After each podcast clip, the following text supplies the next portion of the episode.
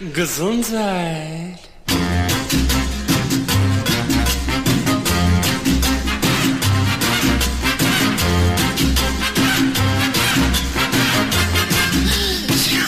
Gesundheit. Liebe Hörerinnen und Hörer von OS Radio 104,8. An unserem angestammten Sendeplatz alle vier Wochen freitags nach den 18 Uhr Nachrichten begrüßen wir Sie herzlich zu der neuesten Ausgabe unseres Bürgerfunkformates der gesunden Stunde. Für die Inhalte unseres Radiomagazins, das sich mit Themen aus den Bereichen Prävention und Gesundheit beschäftigt, sind auch diesmal wieder sendeverantwortlich Uwe Altschner und Sigi Obergräfenkämper und nicht OS Radio 104,8. In freier Meinungsbildung trete ich als Moderator der Sendung in den Dialog mit meinem Kollegen Uwe Altschner, der sich seit mehr als zehn Jahren intensiv mit Fragen in Sachen Gesundheit beschäftigt, Fachleute aus Medizin und Wissenschaft kontaktiert, Quellen recherchiert und seine Erfahrungen und Erkenntnisse daraus mit Interessierten in seinen Blog teilt. Bei den Themenbereichen der gesunden Stunde schaut unser Team auch gerne über den Tellerrand der allgemeinen Schulmedizin hinaus und darum möchte ich an dieser Stelle ausdrücklich darauf hinweisen, dass alle Inhalte der Bereitstellung von Informationen und zur Bildung eines informierten kritischen Urteils in eigener Verantwortung und zur Überprüfung vorgefasster Meinungen und Positionen dienen und keinen Arztbesuch ersetzen können. Wir sind gesundheitsinteressierte Laien und keine Fachleute. Die eingeschränkte Studionutzung aufgrund der Corona-Bestimmungen hat uns auch diesmal veranlasst, die heutige Sendung mit allen maßgabengerechten Bestimmungen in privaten Räumen vorzuproduzieren. Die Mehrheit unserer Gesellschaft will wieder shoppen und essen gehen. So lautet am vergangenen Montag die Schlagzeile auf dem Titelblatt unserer regionalen Tageszeitung. Minister stellen Perspektiven für abgestufte Öffnung in Aussicht als Untertitel. Ich glaube, es liegt nahe, dass das Inzidenzzahlenwerk und die Impfdebatte dabei eine wichtige Rolle spielen.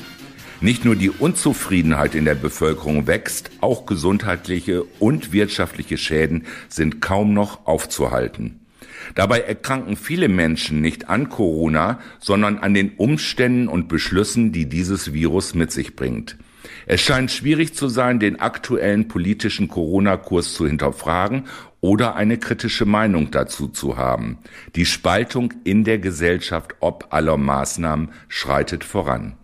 In den nächsten 57 Minuten spricht unser Team über Bereiche, die kontrovers diskutiert werden, die mit der Pandemie im Zusammenhang stehen und natürlich alle mit dem wichtigsten Teil in unserem Leben zu tun haben, der Gesundheit.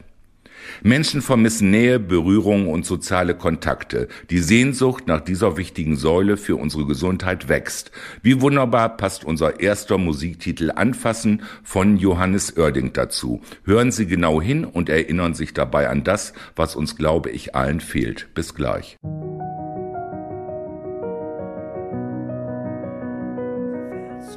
Liebe Hörerinnen und Hörer von OS Radio 104,8, zurück in der gesunden Stunde begrüßt Sie am Mikro Sigi Obergräfenkämper im Gespräch mit Uwe Altschner über aktuelle Schlagzeilen und Bestimmungen zum Thema Corona. Es ist jetzt 19 Uhr, der dritte dritte. Wir gehen in die Vorproduktion, da unsere Sendung am Freitag on air geht und haben einiges der Beschlüsse, die Bund und Länder heute getätigt haben, mitbekommen.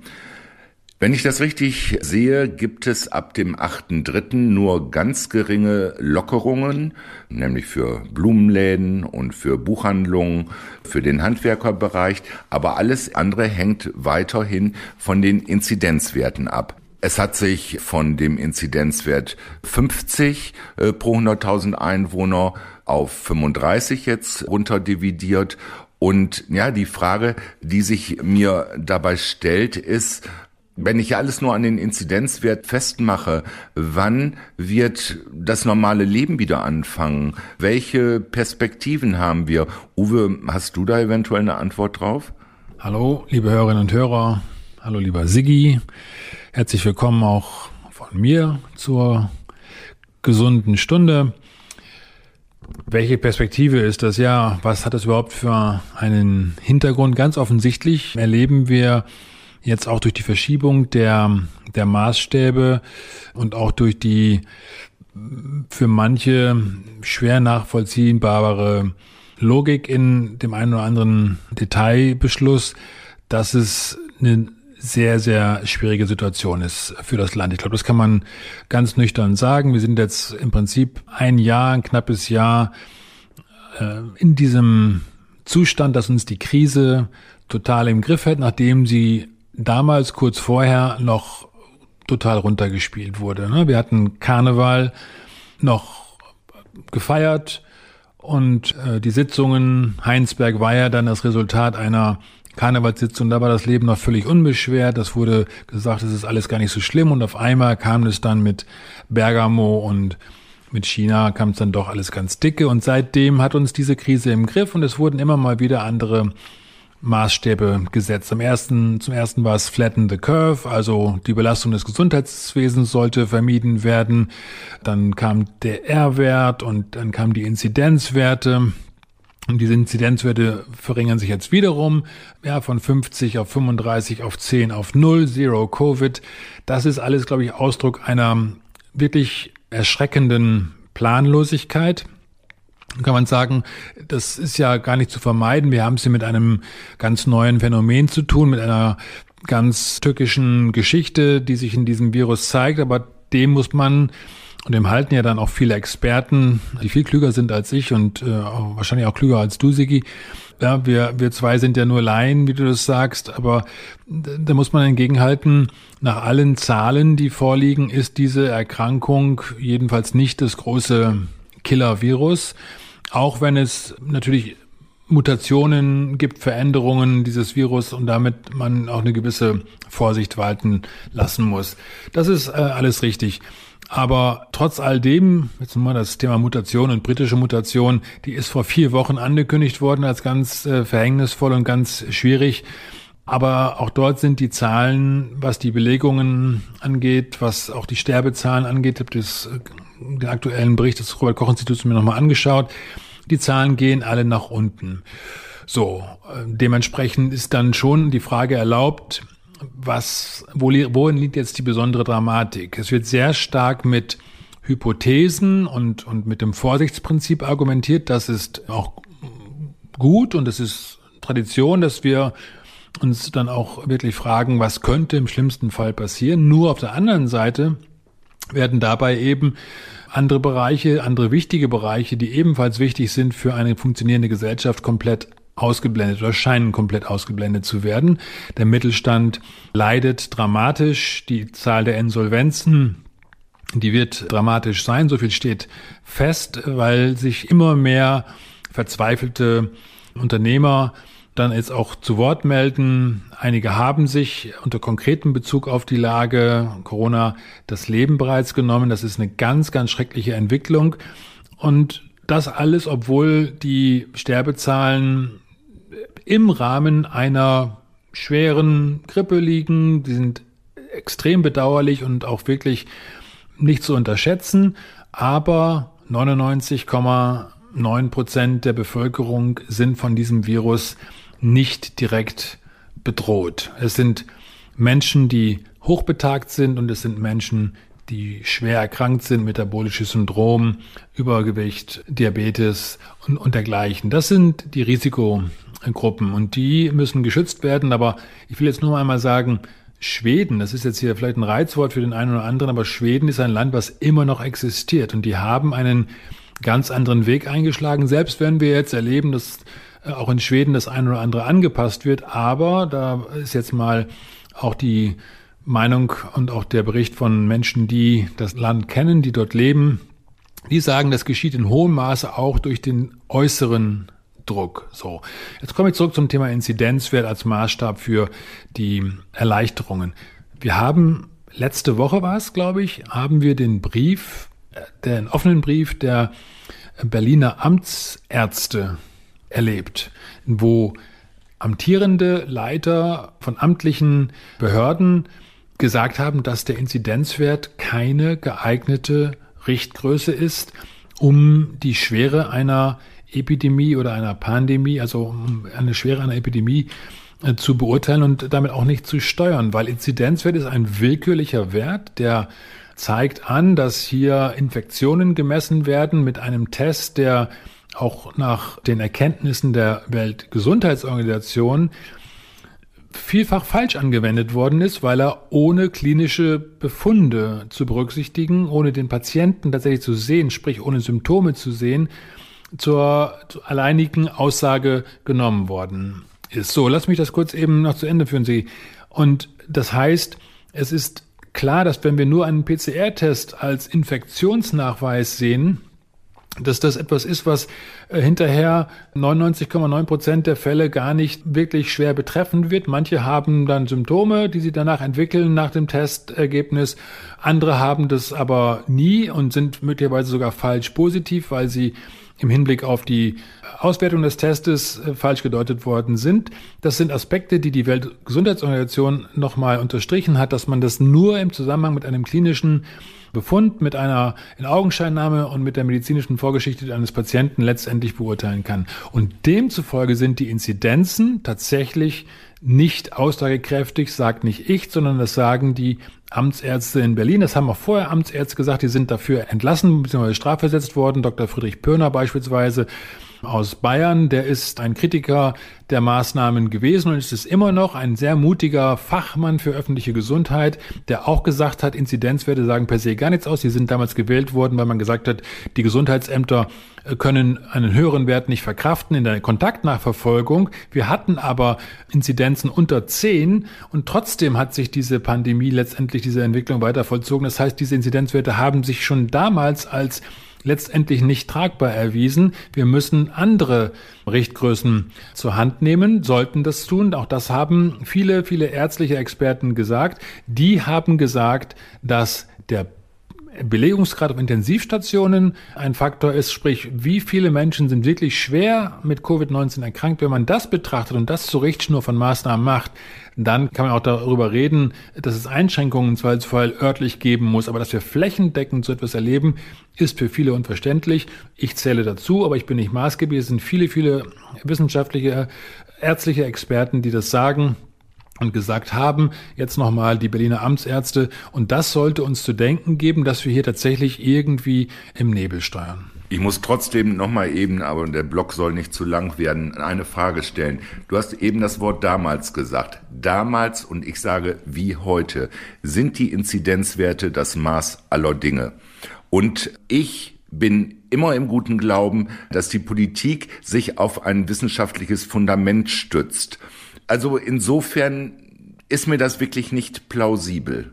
Ja, und da bist du nicht mit alleine, Sigi, zumal das Thema wissenschaftliches Fundament und auf was es sich dann stützt, das ist ja auch fragwürdig, weil wir erleben immer nur einen gewissen Ausschnitt der Wissenschaft. Wissenschaft ist dann nicht äh, eine Institution wie die Inquisition, die die Wahrheit kennt oder sich im, auch, also vielleicht schon äh, ist der Vergleich gar nicht so abwegig, äh, denn es, es scheint Menschen zu geben, die sich da so im Besitz der Wahrheit wähnen, dass sie andere in ihrer Qualifikation herabsetzen, obwohl auch diese Menschen wissenschaftlich qualifiziert jahrzehntelang gute Arbeit geleistet haben und sich erlauben, Fragen zu stellen, die das gesamte Denkgebäude einfach noch einmal von der anderen Seite beleuchten. Das ist Wissenschaft, die Suche nach den Erklärungsmodellen für Beobachtungen, die wir tun. Und Wissenschaft ist nicht die Instanz, die die Wahrheit hat, sondern Wissenschaft hat Modelle, die mehr oder weniger tauglich sind, um damit Erklärungen zu liefern, die dann überprüft werden können und im Zweifelsfall sich bei der Überprüfung auch wiederum verändern. Das heißt, es, es ist ein Leben, was sich, was sich vollzieht und was da dann auch in dieser Weise immer wieder neu überprüft werden muss. Und diese Debatte, die hat ja bei uns nie wirklich stattgefunden. Ich erinnere mich nur daran, dass äh, ich Dr. Äh, bzw. Professor Carsten Scheller zum Statement, zum Interview auf meinem Blog hatte und Herr Scheller hinterher von seiner Universität aufgefordert worden ist, seinen an sich fachlich absolut zutreffenden Beitrag äh, zurückzunehmen, weil er etwas gesagt hat, was politisch nicht opportun war. Und da kommen wir in ganz gefährliches Fahrwasser. Wir sind ein Land, was auf freiheitlicher Grundordnung aufgebaut ist, die Freiheit von Forschung und Lehre zu den elementaren Grundpfeilern auch erklärt hat. Und wenn wir dann so kommen, dass Wissenschaftler, dass Experten ihren Beitrag, ihre Sicht auf die Dinge schon nicht mehr frei äußern dürfen, weil es als gemeingefährlich angesehen wird, dann haben wir ein Problem. Ja. Uwe, ich glaube, wir bauen erstmal eine kleine Verschnaufpause und alle Hörerinnen und Hörer von US Radio 104,8 auch. Und die füllen wir aus mit einem Musiktitel von Ray Garvey, Enough is Enough.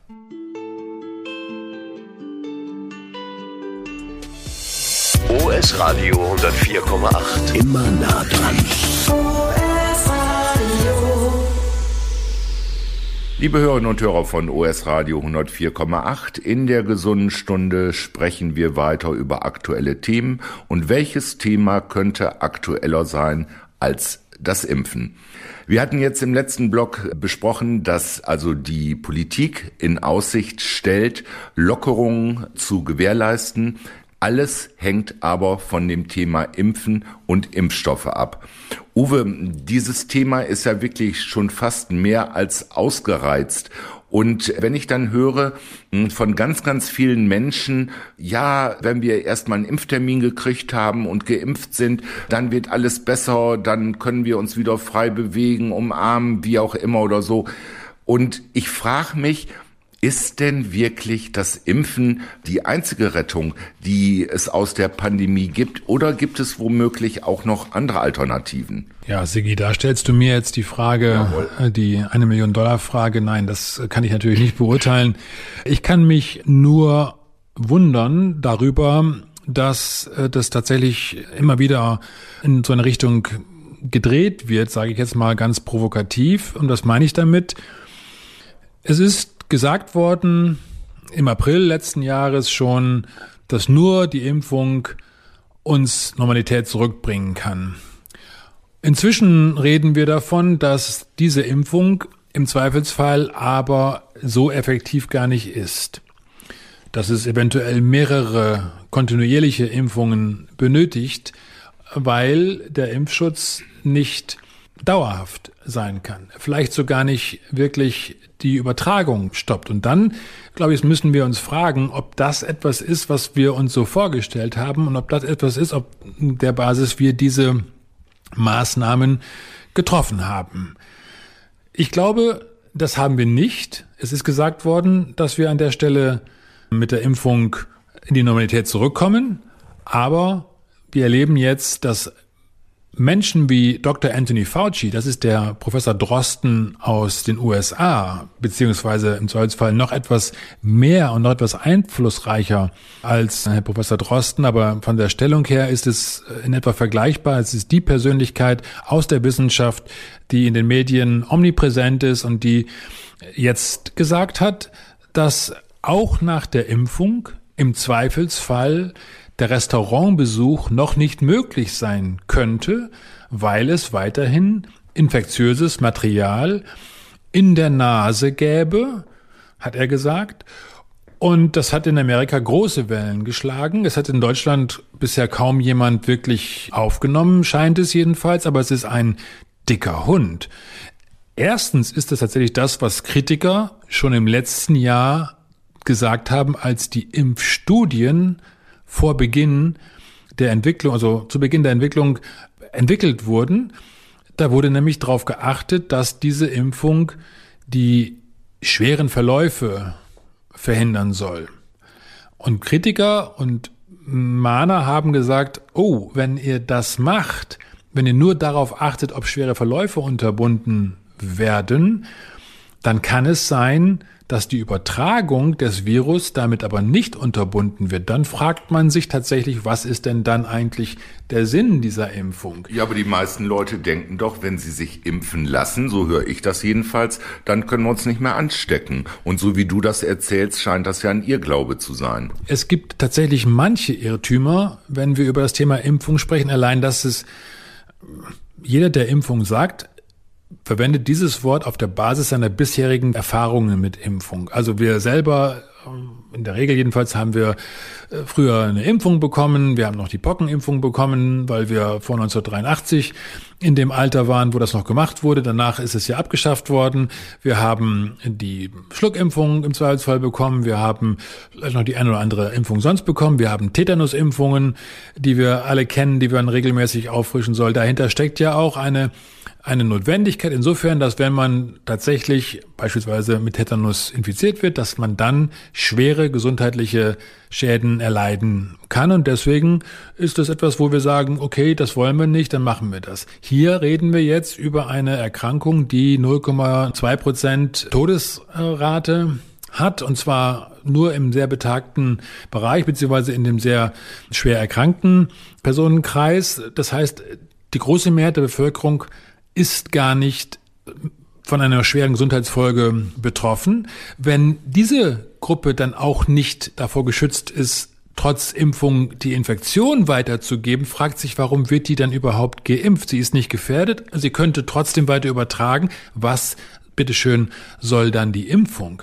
Diese Fragen scheinen sich die Herrschaften in den Ministerien und in den äh, Elfenbeintürmen der Wissenschaft vor dem ganzen Projekt gar nicht wirklich gestellt zu haben, wenn man jetzt das hört, was Dr. Fauci in Amerika da zum Besten gegeben hat. Und was sich andererseits aber dann eben auch wirklich aufdrängt als Frage. Nochmal, das ist alles eine Frage des Designs. So, und dann kommt dazu, Impfung ist ja etwas, wo bisher ein bestimmter Erreger letztendlich direkt in unseren Kreislauf gegeben wurde, getötet oder lebendig, um dann anhand dieses Erregers da Antikörper bilden zu lassen, die anschließend die Immunabwehr dann unterstützen bzw. auslösen. Jetzt wird ja kein Erreger gespritzt, sondern es wird ein gentechnisch verändertes Molekül in unsere Zelle gegeben, die dann so etwas Ähnliches wie einen Erreger erstmal erzeugen soll. Ob das gelingt oder nicht, ist in diesem konkreten Fall ja überhaupt noch nicht wirklich sicher, weil wir wissen nicht genau, was alles passiert mit dieser Impfung. Wir haben jetzt eine hohe Zahl von Impfnebenwirkungen, zumindest in den USA und in England ist es eine erstaunlich große. In Israel ist es ebenfalls berichtet worden. Für Deutschland hält sich das ein bisschen begrenzt, weil hier gesagt wird, überall dort, wo nach Impfungen schwere Folgen wie Tod oder äh, so etwas auftreten, hat das auf einmal nichts mehr mit der Impfung zu tun, weil es sowieso dann ja alte und geschwächte Patienten gewesen sein sollen. Das heißt, wir haben in Deutschland auch ein Problem damit, dass wir diese Zusammenhänge auch objektiv wahrzunehmen Schwierigkeiten haben. Und das ist etwas, was es aber braucht. Wir müssen als Gesellschaft mit diesem Punkt kritisch umgehen. Ja, Impfung kann sein, dass das ein sinnvoller Weg ist, um eine solche Pandemie tatsächlich zu beenden, aber unter gewissen Bedingungen. Schwere der Erkrankung auf der einen Seite und das zweite ist, dass hier die tatsächliche äh, Unterbindung der Infektion und auch der, der, ja, alles das, ähm, was man normalerweise von einer Impfung erwartet, auch passiert. Nur, noch einmal, Dr. Fauci, das scheint gar nicht der Fall zu sein. Und dann stellt sich die Frage, wie wir dann unter diesen Bedingungen da herauskommen wollen oder ob wir dann ewig in so Lockdown-ähnlichen Zuständen Restaurantbesuchen nur mit Maske oder der, äh, umgehen wollen. Das ist doch die Frage, ob wir das alle so verstanden haben. Ja gut, eine weitere Frage, die sich mir stellt, ist das Thema Informationen. Und zwar besorgen sich die meisten Menschen die Informationen aus den Medien, aus den Nachrichten, Fernsehen, Radio, wie auch immer. Und da scheint ja ein gewisses Vertrauen aufgebaut worden zu sein für die Impfstoffe von äh, BioNTech, Pfizer und Moderna. Was ich nicht verstehe, wenn wirklich die Impfstoffe glaubhaft, dass die Menschen glauben, das ist die Rettung oder so, wie man, äh, warum zögert man denn bei AstraZeneca? Das ist doch auch ein, ein Impfstoff, wo dann so zwar gesagt wurde, na ja, das ist nur für Menschen bis 65, aber wenn allgemein und wie gesagt nochmal, ich verstehe das nicht richtig, der Impfstoff doch die Rettung sein soll, dann nehme ich doch doch auch alles, was ich sag mal mir in dem Fall von der Regierung angeboten wird. Wenn du das willst, dann mach das doch, Sigi. Wenn du das äh, nehmen willst, was dir von der Regierung angeboten wird, dann mach das. Also ich mache das nicht, weil ich hier an dieser Stelle, egal ob das AstraZeneca ist, Moderna, Pfizer, BioNTech oder China oder Russland, Nein, das mache ich nicht, weil ich gar nicht zu dem gefährdeten Personenkreis gehöre. Und wenn ich an der Stelle auch nicht davor gefeit bin, einen Virus weiterzugeben, wie Dr. Fauci sagt, ja, dann macht's für mich gar keinen Sinn. Es könnte Sinn machen, wenn eine Impfung sicher ist, also keine Langzeit und keine unvertretbaren Nebenwirkungen hat und dann die Übertragung auch unterbindet, dann könnte etwas sein, wo man sagt, hm, das äh, sollte man dann schauen, ob man nicht auf diese Weise hm, diesen Erreger unter Kontrolle bekommt. Nur nochmal, das setzt voraus, dass diese Impfung tatsächlich sicher ist, also auch langfristig sicher ist. Und wir haben es hier noch einmal nicht mit einer Impfung zu tun, sondern mit einer gentechnischen Anwendung. Also eine gentechnisch veränderte Rezeptur, die dir nur wie bei einer Impfung unter die Haut, sprich in den Muskel gespritzt wird. Das ist die einzige Analogie. Das hat Dr. Silvia Behrendt äh, gesagt, eine sehr kluge junge österreichische Ex Dr. Behrendt ist eine Pandemierechtlerin, die für die WHO gearbeitet hat in der Juristin. Juristin, Juristin ja, eine Rechtlerin.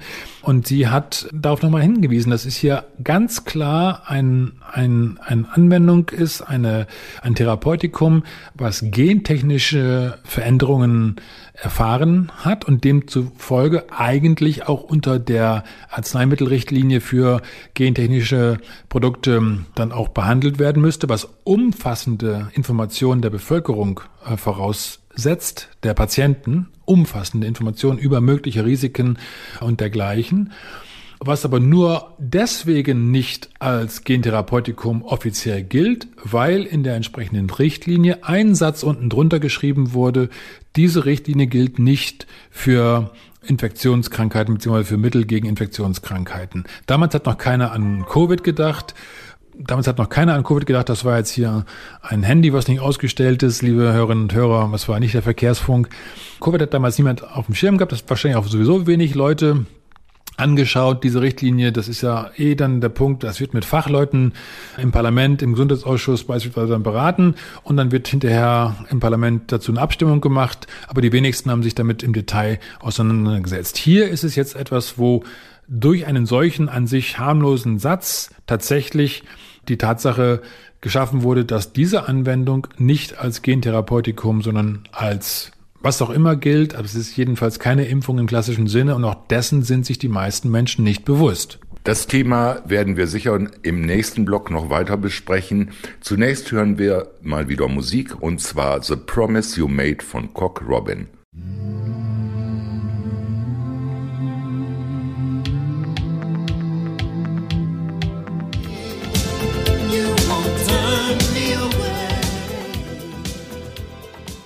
Liebe Hörerinnen und Hörer von US Radio 104,8, da sind wir wieder zurück in der gesunden Stunde und wir sprechen nach wie vor über aktuelle Schlagzeilen im Corona-Themenbereich. Laut einer Umfrage will eine Mehrheit der Deutschen einen Corona-Impfpass wie in Israel. Darum sollen Geimpfte von zahlreichen Einschränkungen befreit werden. Wir hatten ja gerade im letzten Blog noch darüber gesprochen, dass die meisten Menschen also davon überzeugt sind, wenn sie sich impfen lassen, wir können reisen, wir stecken uns nicht mehr an und so weiter und so fort.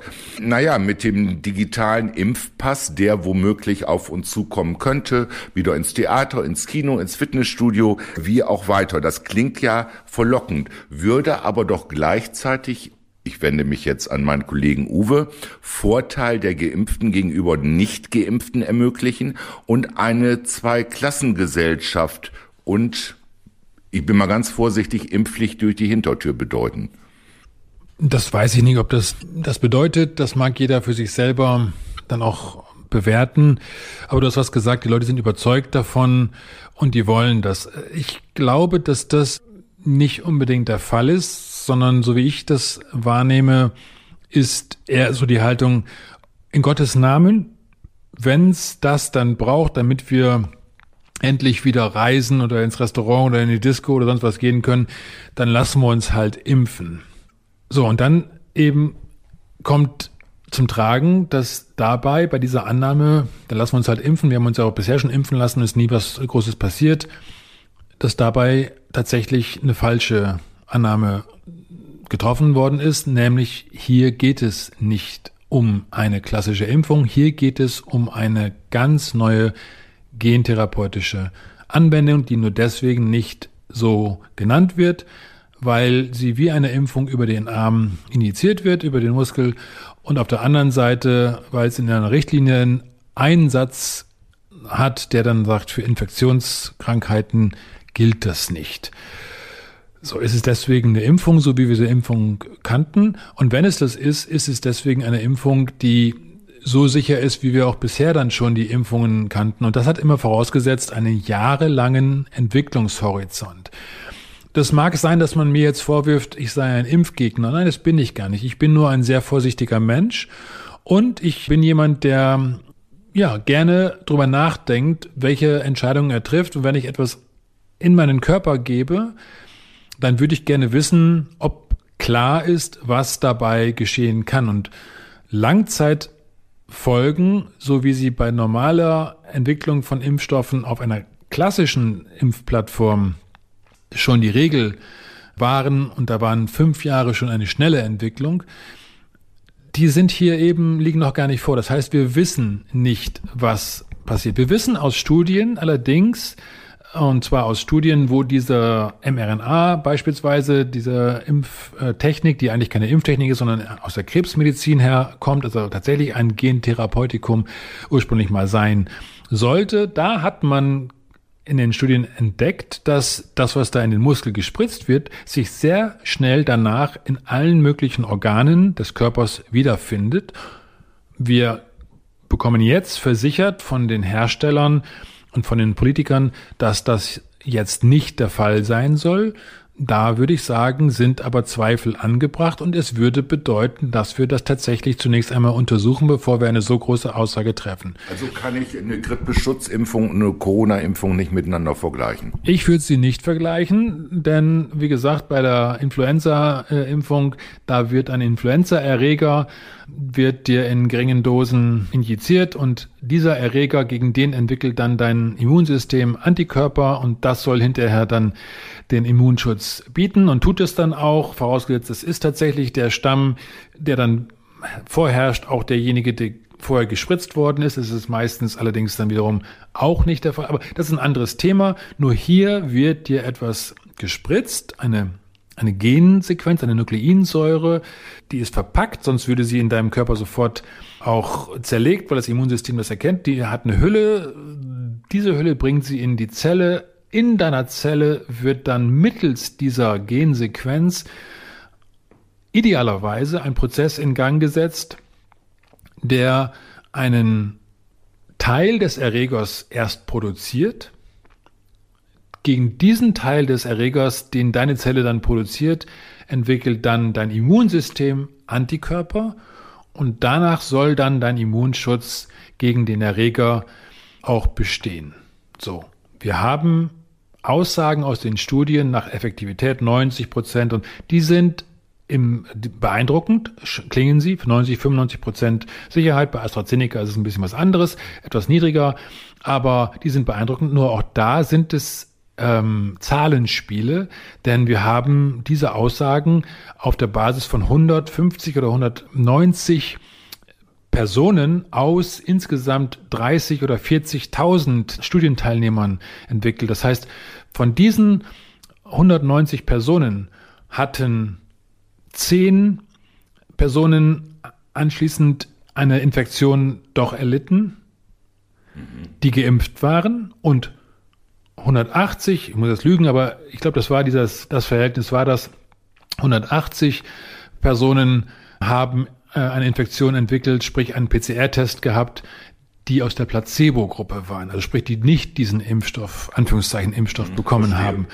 Und auf dieses Verhältnis 10 zu 100 und ein paar kaputte wurde dann die Prozentzahl abgeleitet, dass es dann 95 Prozent effektiv sei. Sprich, 95 Prozent mehr Leute, die das Placebo haben, sind infiziert worden als aus dem Impfstoff. Aber auf einer Personenzahl, die unter 200 war, aus insgesamt 20 oder 30.000 Studienteilnehmern. Da würde ich auch sagen, hu, ist eine ganz schön kühne Aussage, weil die anderen 18.000 haben wir gar nicht im Blick oder die anderen, nee, 19.200 haben wir gar nicht im Blick.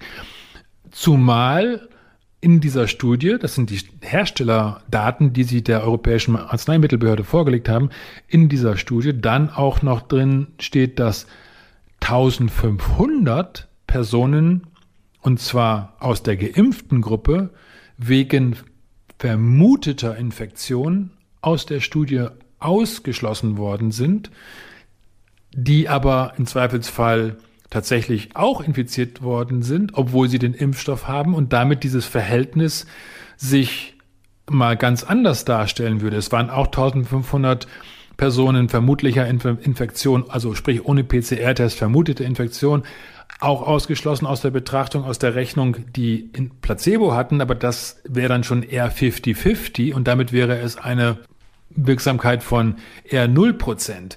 Ja, das heißt nur, und das sind Sachen, die nicht ich sage, sondern hier in diesem Fall Dr. Peter Doshi, Mitherausgeber des British Medical Journal, der das aufgezeigt hat, dass wir hier Zahlensalat haben, dass wir hier Scheineffektivitäten gezeigt bekommen, die im Zweifelsfall das ganze Bild deutlich anders aussehen lassen. Und das sind die Aspekte, die wir berücksichtigen sollten, bevor wir sagen, ich will jetzt in Gottes Namen den Impfstoff haben, damit ich endlich wieder ins Kino, ins Theater, in Urlaub oder sonst wohin fahren kann. Hier scheint mir eher ein künstlicher Druck aufgebaut zu werden, dass hier nun mal Ruhe im Karton herrschen soll und die Leute endlich mal diese Impfung akzeptieren, weil Impfungen doch bisher immer sicher waren und damit dann das Thema durch ist. Aber nochmal, Dr. Fauci sagt, auch nach der Impfung wird man wahrscheinlich Virus noch übertragen können.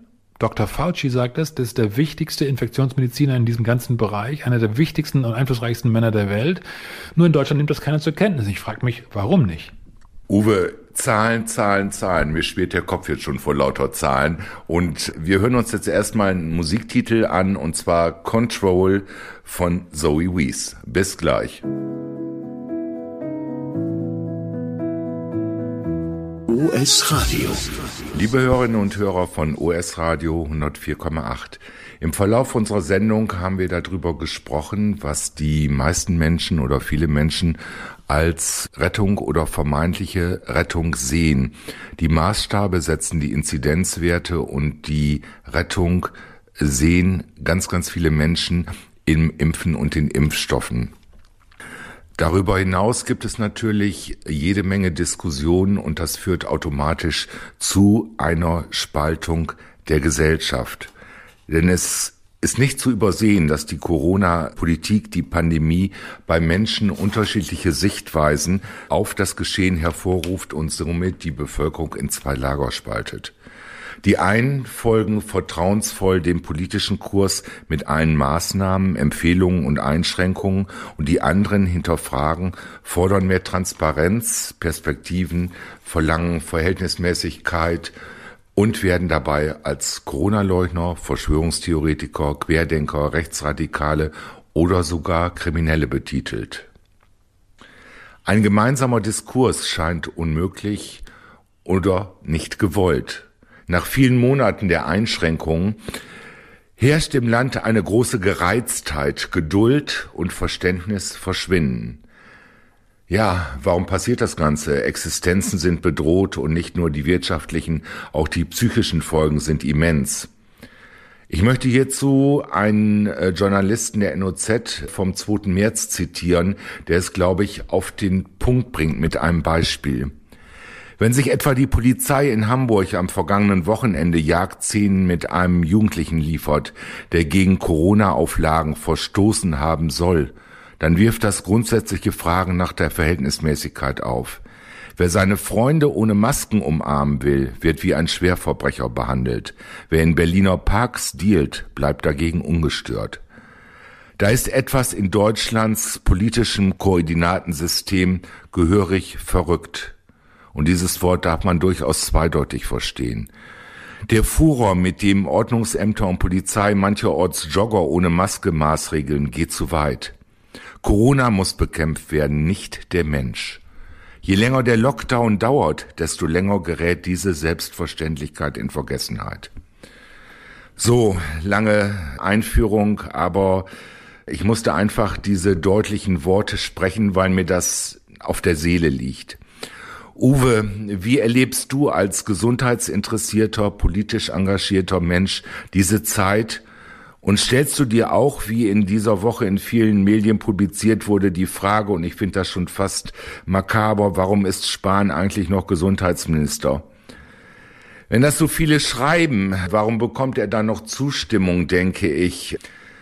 Ich, ich möchte mich da auch nicht zu weit aus dem Fenster lehnen, aber all das, was ich gerade zur Einführung erzählt habe, macht mich sehr nachdenklich und ich frage mich, warum ist das so? Tja, Sigi, das ist jetzt tatsächlich auch wieder eine sehr schwierige Frage. Die kann ich dir nicht allumfassend beantworten. Ich habe da auch nur meinen eigenen Blick drauf. Also was ich tatsächlich glaube, ist, dass es sind nicht Personen. Das ist auch nicht ein Minister, ob er nun in den Augen von manchen versagt oder nicht, sondern es ist, glaube ich, das System, das System, unsere Gesellschaft. Wir haben uns äh, viel zu lange, viel zu wenig um diese Dinge gekümmert, viel zu wenig auch bewusst gemacht, was es bedeutet, Freiheit zu haben. Wir haben vielleicht auch das Verhältnis verloren oder den Bezug zum Leben und damit eben auch zum Tod als einem ganz normalen Risiko, was aber auf vielfältige Weise kommen kann. Und das kann durch einen Virus kommen, das kann aber auch durch einen Suizid kommen, das kann durch Unachtsamkeit kommen, weil man im Stress ist und dadurch äh, eine rote Ampel übersieht. Und das heißt, es gibt unglaublich viele Risiken, die wir ja miteinander auch managen müssen. Und wenn wir jetzt hier in einer Art und Weise auf ein einzelnes Risiko ausrichten und danach alles dann bestimmen wollen, ich glaube, dann tun wir uns insgesamt keinen Gefallen und dass dann auch politische Entscheider, wie angemessen oder unangemessen sie vorher auch aufgetreten sein mögen, so viel ist, glaube ich, auch erlaubt in einer offenen Gesellschaft, wenn die dann daneben treten, fehltreten, dann ist das etwas, was jetzt nicht in der Person liegt. Das könnte jedem passieren wahrscheinlich. Gut, man hat sich vielleicht im ersten Moment darauf eingelassen und ist mit einer bestimmten äh, Welle dann gut gefahren. Auf der anderen Seite wird man dann hinterher auch umso schneller eingeholt. Auch dafür können ja berühmte Osnabrücker, davon können sie ein Lied singen, die dann von der Spitze des Staates runtergemobbt werden, obwohl da nichts dahinter ist. Und insofern ist das tatsächlich nur ein Beleg für die Unwucht in unserem System. Und wir sind gefordert, Eigenverantwortung auszuüben, und zwar sowohl was unseren gesundheitlichen Schutz angeht. Und wenn wir in Sorge sind, dann, glaube ich, sollten wir uns selber dementsprechend verhalten. Äh, wir sind aber auch eigenverantwortlich für den Fortbestand unserer demokratischen Gesellschaft, unserer offenen Gesellschaft, unserer diskursorientierten Gesellschaft, toleranten Gesellschaft. Und in der Tat, das teile ich, das geht momentan viel zu oft verloren. Da wird viel zu oft mit ganz unangemessenen Extremen argumentiert und das mag auch für beide Seiten gelten. Das will ich jetzt gar nicht mal auf einen beschränken. Insgesamt glaube ich, dass wir aufgerufen sind, hier mit Maß und Mitte zu argumentieren, aber uns gleichzeitig auch die Freiheit zu nehmen, zu diskutieren, zu schauen, abzuwägen, was ist jetzt hier Sache, wie können wir da am besten mit umgehen. Und wenn da jemand meint, dass das äh, Heil in Impfstoffen liegt oder in einem Lockdown liegt, dann ist das eine Sicht auf die Dinge, aber es ist niemals die allein selig machende. Sonst wäre die Menschheit nicht in Millionen von Jahren zu einer so hohen Zivilisation auch ähm, entwickelt, sondern dann wären wir vorher schon gescheitert. Wir haben die Fähigkeit, das hinzukriegen, aber wir haben diese Fähigkeit nur, weil wir viele Qualitäten in vielen Individuen äh, vereint haben und die bringt, die gehört es zusammenzubringen, die gehört es integrativ zu wirken und nicht äh, auszugrenzen. Du hast gerade gesagt, Qualitäten, wenn wir unsere Qualitäten oder unserer Qualitäten bewusst wären oder würden, dann wäre es ja sicher wünschenswert, mal ja eine Debatte loszutreten oder eine Debatte anzufordern. Ich meine damit, dass äh, jede Meinung äh, die Berechtigung hat, auf den Tisch zu kommen und ausreichend diskutiert werden darf. Alle Argumente sollten tatsächlich besprochen werden. Ich habe den Eindruck, dass es einfach nicht möglich ist und ich suche nach einer Lösung manchmal in Situationen, in die ich selbst gerate. Hast du da eine Antwort drauf? Ja, Sigi, ich glaube, also das ist genau der Punkt. Wir haben ein Dilemma und wir suchen nach Lösungen. Und diese Lösung, die ist im Zweifelsfall sehr komplex, die erfordert aber letztendlich mehr als Ordre de Mufti. Das ist äh, noch nie gut gewesen. Sie erfordert Mut, sie erfordert Umsicht, Und ja, ich sollte mich in solchen Situationen nie zu nah an Menschen heranwagen, aber nein, ich glaube, es gibt niemanden, der weiß, was jetzt hier der sichere Abstand ist und der angemessene Abstand ist. Und das angemessene Maß der Dinge. Dazu haben wir von maßgeblichen Personen schon viel zu widersprüchliche Informationen gehört. Viel zu viele fragwürdige Details sind da bekannt geworden, bis hin zu der Tatsache, dass es eben auch, was den Ursprung dieses Erregers angeht, äh, Fragen gibt. Ganz sicher gibt es Fragen nach der Sicherheit und der Sinnhaftigkeit des Impfstoffes für alle, wenn die Übertragung doch nicht unterbrochen wird. Selbst wenn sie unterbrochen würde, müsste es eine nachgewiesen ähm, sichere äh, Anwendung sein. Das haben wir alles besprochen, will ich nicht wiederholen. Aber das heißt, wir haben hier Anlass, äh, auch wirklich äh, innezuhalten, uns aber bei all dem die Debatte nicht zu untersagen, sondern im Gegenteil durch äh, Debatte kann man dann das Gemeinsame letztendlich entdecken und miteinander reden. Schadet nichts zu Gewalt aufrufen oder so etwas. Das ist in der Tat, glaube ich, etwas, was intolerabel ist. Aber solange das niemand tut, sondern nur seine Meinung äußert zu einem Sachthema, ist es, gibt es nichts, was da verwerflich sein sollte. So sehe ich das jedenfalls. Liebe Hörerinnen und Hörer von OS Radio 104,8, das war's schon wieder. Die neueste Ausgabe der gesunden Stunde, Sie werden sicher im Hintergrund an unserer Erkennungsmelodie Gesundheit von Xavier Kugat hören.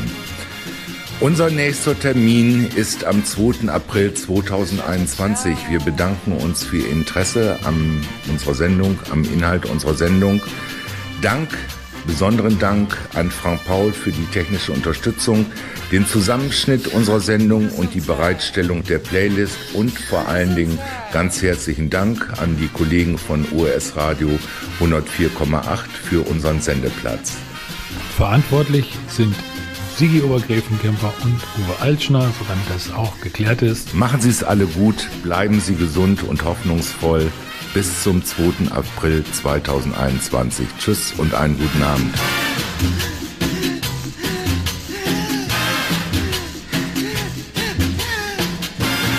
God bless you.